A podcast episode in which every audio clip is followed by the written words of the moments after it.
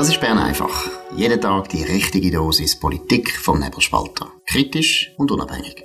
Der Podcast wird gesponsert von Swiss Life, ihrer Partnerin für ein selbstbestimmtes Leben. Ja, das ist die Ausgabe vom 16. November 2023. Dominik Feusi und Markus Somm. Ja, vielleicht noch einmal schnell darauf hinweisen. Wir haben das letzte, gestern das letzte Duell gehabt, Bern einfach Spezial. Diana Moser gegen Gregor Rutz. Hört das noch, wenn ihr eure Meinung noch nicht gebildet habt. Ganz wichtig, an dem Sonntag kommt es darauf an, im Kanton Zürich, ob es einen bürgerlichen Ständerat gibt oder nicht einen bürgerlichen Ständerat. Gut, wir kommen zu unseren Themen. Heute, äh, Ignazio Gassis hat offensichtlich wollen, ein Notgesetz gegen die Hamas das ist bis jetzt noch nicht durchgekommen. Dominika, sind da die wichtigsten Einzelheiten? Ja, das ist Geschichte von unseren Kollegen vom Tagesanzeiger. Die haben das genau angeschaut. Und man hat das gestern beschließen, aber man hat es verdagt, weil es kein, hm, es ist nicht so klar gewesen, äh, ob der Bundesrat schon parat ist dazu. Meinen Informationen gemäß ist vor allem der Bundespräsident Alain Berset gsi, wo das nicht hat wollen. Man sieht, wo die Hamas-Freunde sitzen.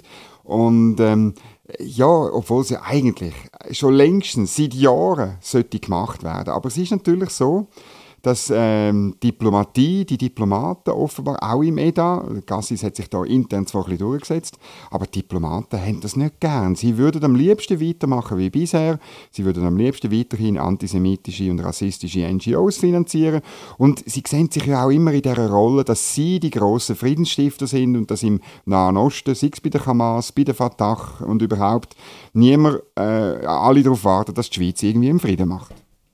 Genau, es ist ein bisschen Serbe von der Michelle, Michelle Calmire. Sie hat ja unbedingt... Genau. Was ist sie? hat sie Micheline geheißen? Ja, Micheline. Du musst rausschneiden. Du musst rausschneiden, gell? Eben, ich bin plötzlich nicht mehr sicher gewesen, genau. Es ist ein bisschen, fang so an.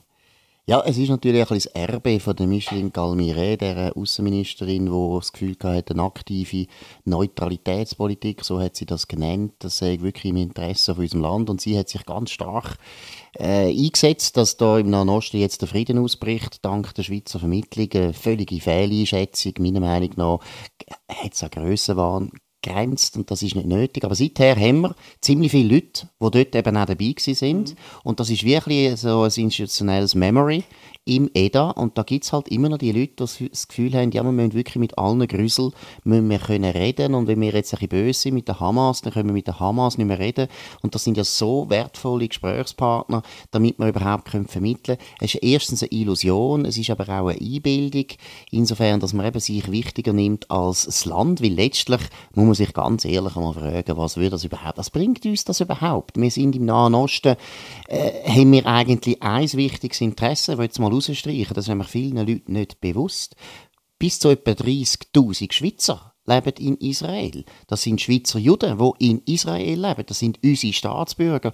Die müssen wir eigentlich mehr schützen als die zwei, drei Staatsbürger, die wir in Gaza haben. Also irgendwo finde ich auch dort, muss ich sagen, wenn es streng nach nationalem Interesse geht, dann ist aus meiner Sicht ganz klar eine pro-israelische Haltung müsste nicht, wir sind ja neutral, aber müsste einfach mehr oder weniger die Richtschnur sein und sicher nicht immer die, die Illusion, man könnte das neue Norwegen sein und den neuen Oslo-Prozess anschieben und so weiter. Ja, vor allem unsere guten Dienste, die sind immer dann, haben die funktioniert, wenn die anderen Parteien uns wirklich angefragt haben, kommen jetzt und machen etwas. Muss schon realistisch sehen. Dann, wenn sie gekommen sind und uns faktisch einen Auftrag erteilt haben, zum Beispiel auch eben das Geschäft der USA in Teheran äh, zu betreuen und umgekehrt in Washington oder zwischen Kuba und den USA den Briefträger spielen. Ich jetzt, das klingt jetzt so pejorativ, ist aber sehr wertvoll. Eben, wenn, wir, wenn beide Seiten das wollen, dann machen wir das immer eigentlich sehr gut. Ja, und es ist natürlich auch klar, ich würde mal unterstellen, es ist halt auch eine grosse Versuchung. Oder? Die Schweiz hat wirklich international nach wie vor, vielleicht nicht mehr so lange, aber nach wie vor einen guten Ruf. Auch als natürlich ein Land, das sehr lange schon neutral ist. Zweitens sind wir tüchtig und effizient. Also wenn wir Sitzungen organisieren, dann funktioniert das. Also unsere Diplomaten können das gut. Nein, das ist wichtig. Ich meine, ist klar. Wir sind gute Briefträger. Also das können wir dann wirklich sau gut. Aber der Punkt ist ein bisschen der, die Versuchung besteht darin, dass wir natürlich ich meine, bei den Grossmächten sind wir ein kleiner Zwerg. Aber wir können natürlich bei diesen Grüsselregimen sind wir dann plötzlich wahnsinnig beliebt und auch sehr wichtig, weil wenn die uns können auf ihre Seite ziehen oder zumindest dazu bringen, dass wir vermitteln wollen, haben sie schon viel gewonnen. Das Gleiche hat ja Micheline Galmire dort auch mit dem Iran gemacht, mit dieser Atominitiative, wo sie dann plötzlich äh, sich auch eigentlich äh, ja, ein kleines Spiel von der Grossmächte eingemischt hat und gemeint hat, das sei dann schaurig beliebt.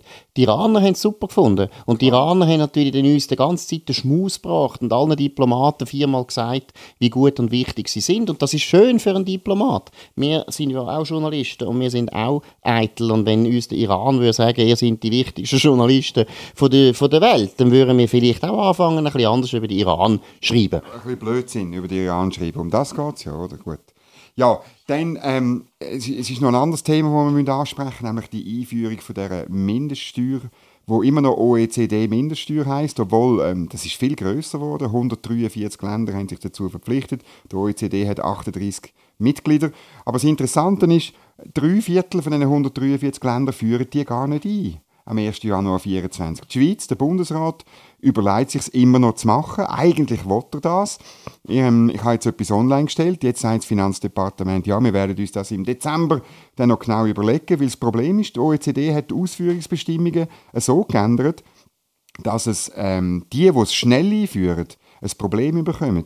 Die, die es schnell einführen, die würden dann sagen wir, Konzerne, die in der Schweiz sind, bestrafen, weil sie auch für ihre Töchter, die in Ländern sind, die es nicht einführen, müssten sozusagen Steuern abliefern. Und das wäre brutal ein Bumerang letztlich für den Standort in der Schweiz. Und das ist irgendwie wie die ganze Mindeststeuer, da laufen jetzt immer noch Veränderungen vom Konzept. Und äh, es geht natürlich darum, die USA, die grossen Länder an Bord zu holen, die sonst nicht mitmachen. Aber möglicherweise ist es sowieso eine Totgeburt. Ja, es geht, geht wieder ein bisschen das rein, was wir vorher mit der Diplomatie auch ja, erwähnt genau. haben, oder? Es ist halt, ja, vielleicht ist das unfair, dass man das sagt, aber der Glaube, dass der Multilateralismus viel Zukunft hat in diesen schweren Zeiten, die wir jetzt durchmachen. Der Glaube ist erstens bei vielen Diplomaten, auch Wirtschaftsdiplomaten und bei vielen Politikern nicht auszurotten. Aber ich finde jetzt gerade die Mindestbesteuerung ist auch wieder ein gutes Beispiel, wenn du, du kannst schon ganz viele Länder dazu bringen, wo dann sagen, ja, wir machen denn das, aber eigentlich die Erfahrung zeigt, am Schluss machen das relativ wenige Leute, wo einfach, ja, am Schluss ist es Österreich und Schweiz und Deutschland und vielleicht noch Luxemburg, wo sich dann da durchringen und alle anderen, und die anderen tun alle ein bisschen plempeln. Nein, es ist eine naive Vorstellung von der Welt und häufig sind es ja dann auch so Leute, die äh, ja, in solchen Ländern auch noch nie gelebt haben, wo man dann Mindestbesteuerung einführen soll. Also meiner Meinung nach ist das Finanzdepartement gut beraten, man tut es da auch auf die Zeit spielen und einfach ein bisschen warten und ein bisschen warten und wieder ein bisschen warten und wieder ein bisschen warten. Das ist eigentlich immer etwas, was die Schweiz gut können und das sollten wir wieder ein bisschen lernen. Ja, und das kann man auch. Ich meine, in dem, wo wir abgestimmt haben Mitte Juni, in dem Abstimmungstext, ist eigentlich vorgesehen, der Bundesrat kann, oder? Also wir können warten und dann, wenn es dann nötig ist, zum Beispiel nächstes Jahr, das ist sehr gut möglich, ich würde sogar sagen sehr wahrscheinlich, dann können wir es dann auch schnell einführen. Das ist überhaupt kein Problem. Vielleicht noch ein Argument, das immer wieder gebracht wird, ja, die EU mich ja mit, oder? Das ist richtig, 17, aber nur 17 von 27 Ländern haben so Gesetze äh, entweder beschlossen oder im Parlament zugestellt. Das ist nicht wahnsinnig viel. Und dann muss man schon auch noch sagen, ich möchte dann noch sehen, dass die EU-Mitgliedsländer das tatsächlich zum Beispiel gegenüber amerikanischen Konzernen durchsetzen. Das glaube ich nicht, also am Schluss. Weil für die Amerikaner ist das, stell dir vor, irgendwie Holland oder Irland würden eine Strafsteuer auf einen amerikanischen Konzern erheben. Das ist Wirtschaftskrieg und da kennen die Amerikaner nicht so viel Pardon, das wissen wir doch eigentlich. Ja, vor allem in einer Zeit, wo die Amerikaner immer noch die Hauptlast, also die finanzielle Hauptlast vom Krieg gegen Russland tragen, ja, genau. habe ich nicht das Gefühl, dass sie da wahnsinnig viel Verständnis haben, wenn wir dann noch ein bisschen gehen, gehen, Steuern gehen einziehen. Jetzt ist grundsätzlich sowieso so, Steuern zahlen ist sowieso etwas, was man eigentlich nur kann bekämpfen kann, indem man ins Bett geht und geht schlafen und nie, nie daran denkt, dass man am Morgen wieder muss aufstehen und dann Steuern zahlen.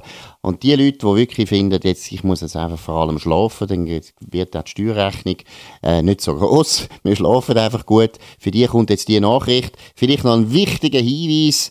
Also wir haben eine sogenannte Black Week bei dieser Unternehmung, beim Schlafwohl. Also ihr könnt wirklich jetzt sogar noch viel billiger zu einem Bett kommen, wo ihr nachher könnt steuern, wo ihr nachher könnt steuern vergessen und habt dann schon bis zu 30% Rabatt bekommen. Also es lohnt sich jetzt mal endlich ins Bett zu gehen. Der Powernap wird Ihnen präsentiert von Schlafwohl. Schlafvoll ist das Schweizer Bettenfachgeschäft mit den besten Preisen. Eine Beratung in einer der elf Schlafvoll-Filialen lohnt sich auf jeden Fall. Mehr Infos auf schlafvoll.ch. Ja, und wenn ihr jetzt 30% Steuern gespart habt, das ist das Verrückte, bei den Steuern gibt es keine Black Week, oder? Das wette ich mal einführen. Das wäre doch etwas für Karin Keller-Sutter.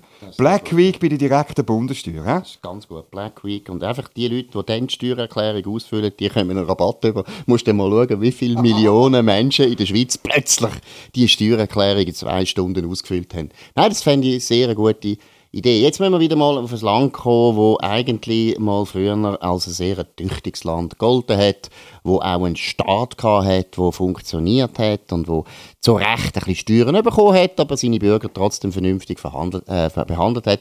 Das Land hat früher mal geheißen Bundesrepublik Deutschland. Jetzt ist es relativ schwierig geworden in dem Land, Dominik. Ja, die Ampelregierung, die hat äh, gestern müssen zur Kenntnis nehmen, dass der Deal, wo sie überhaupt entstanden ist, nämlich 60 Milliarden aus einem Corona-Fonds überzunehmen in einen ähm, sogenannten Klima- und Transformationsfonds, dass der Deal verfassungswidrig ist. Das hat das Bundesverfassungsgericht in Karlsruhe festgehalten und damit der Regierung wirklich das Geld, den Teppich unter den Füßen weggezogen.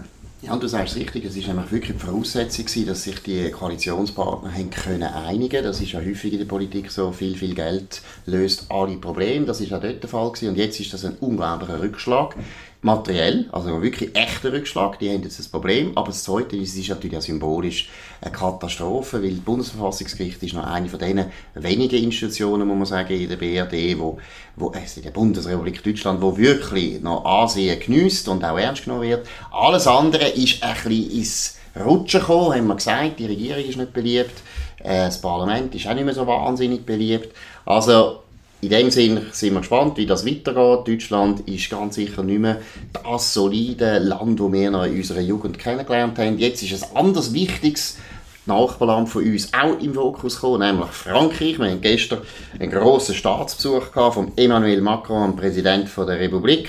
Er war in Bern, heute war er in Genf und in Lausanne. Jetzt würde ich sagen, jetzt ist er wahrscheinlich schon wieder zurück mit seinem wunderschönen kleinen Flugzeug. Ich war also selber beeindruckt, dass die Franzosen mit so einem kleinen Flugzeug kommen.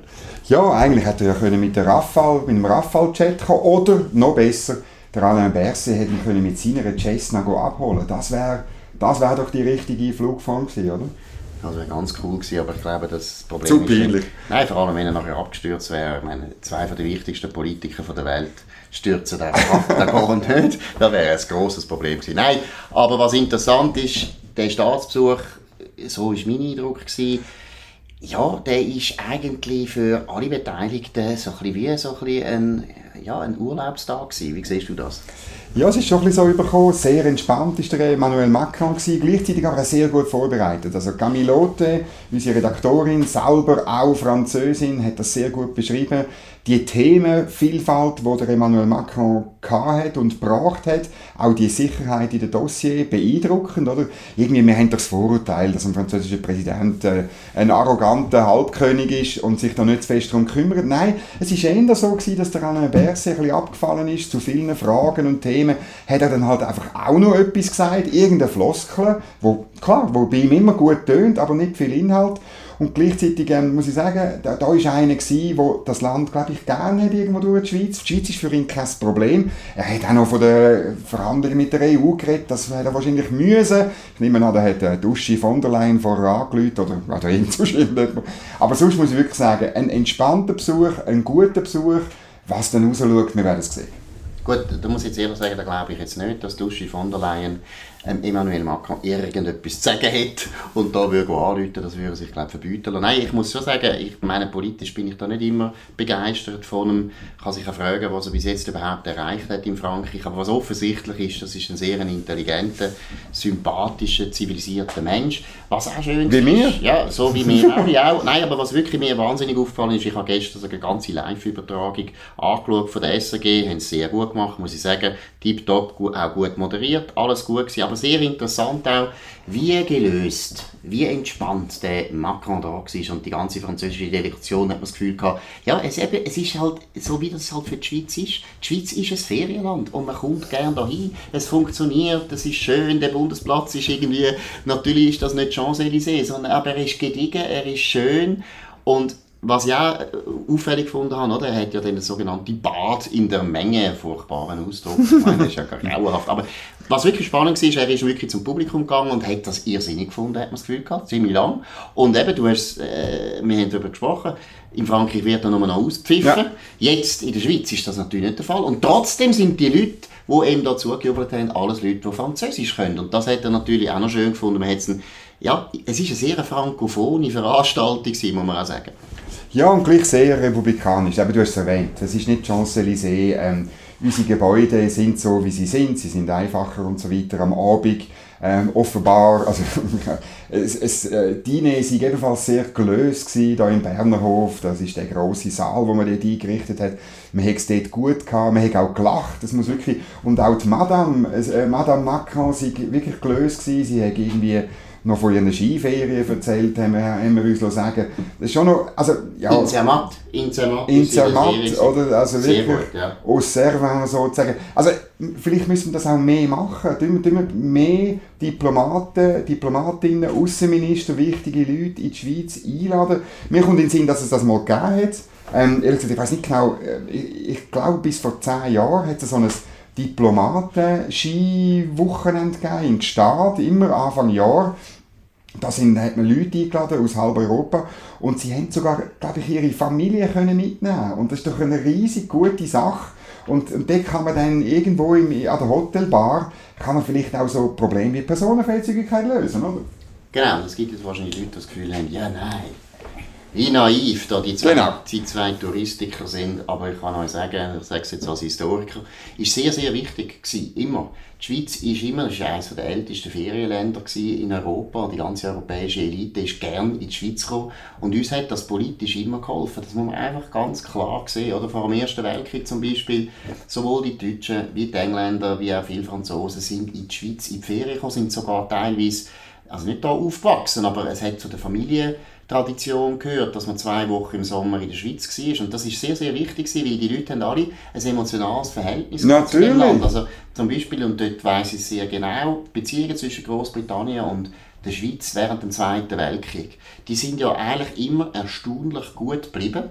Obwohl, ich meine, die Engländer sind einmal wirklich nicht zufrieden mit uns, oder? Wir haben da ziemlich viele Waffen geliefert, den Deutschen und so weiter. Aus meiner Sicht zu Recht, wir hätten gar nicht anders können, weil die Engländer haben eine Blockade gemacht gegen Europa. Aber der entscheidende Punkt ist der, das ist ein interessantes Buch, das ich mal gelesen habe über die Beziehungen, übrigens von einem Engländer, wo betont, es ist wichtig dass alle die Leute im Foreign Office, die Leute aber auch im, in Westminster, im Parlament, Viele von denen haben Ferienerinnerungen an die Schweiz. Man hat die Schweiz einfach gern gehabt. Und dann hat man einfach gesagt, okay, jetzt sind sie halt ein bisschen nicht auf unserer Seite. Der berühmteste von denen war natürlich der Churchill, der ja in den 20er Jahren häufig in der Schweiz war, malen kam, mhm. am Genfersee. Der hat ein sehr emotionales Verhältnis gehabt zu dem Land. Später, der Adenauer ist auch immer ins Berner Oberland in die Ferien mhm. gekommen. Ist für uns gut gewesen. Das müssen wir unbedingt wieder pflegen.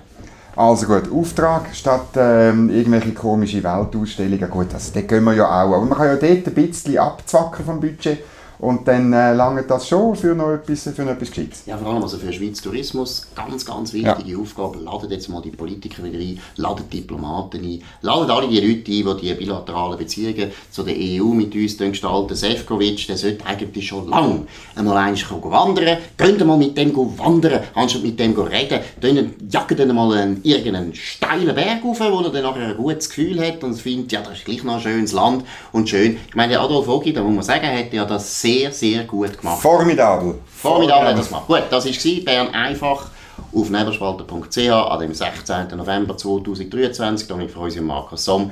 Ihr könnt uns abonnieren auf nebelspalter.ch.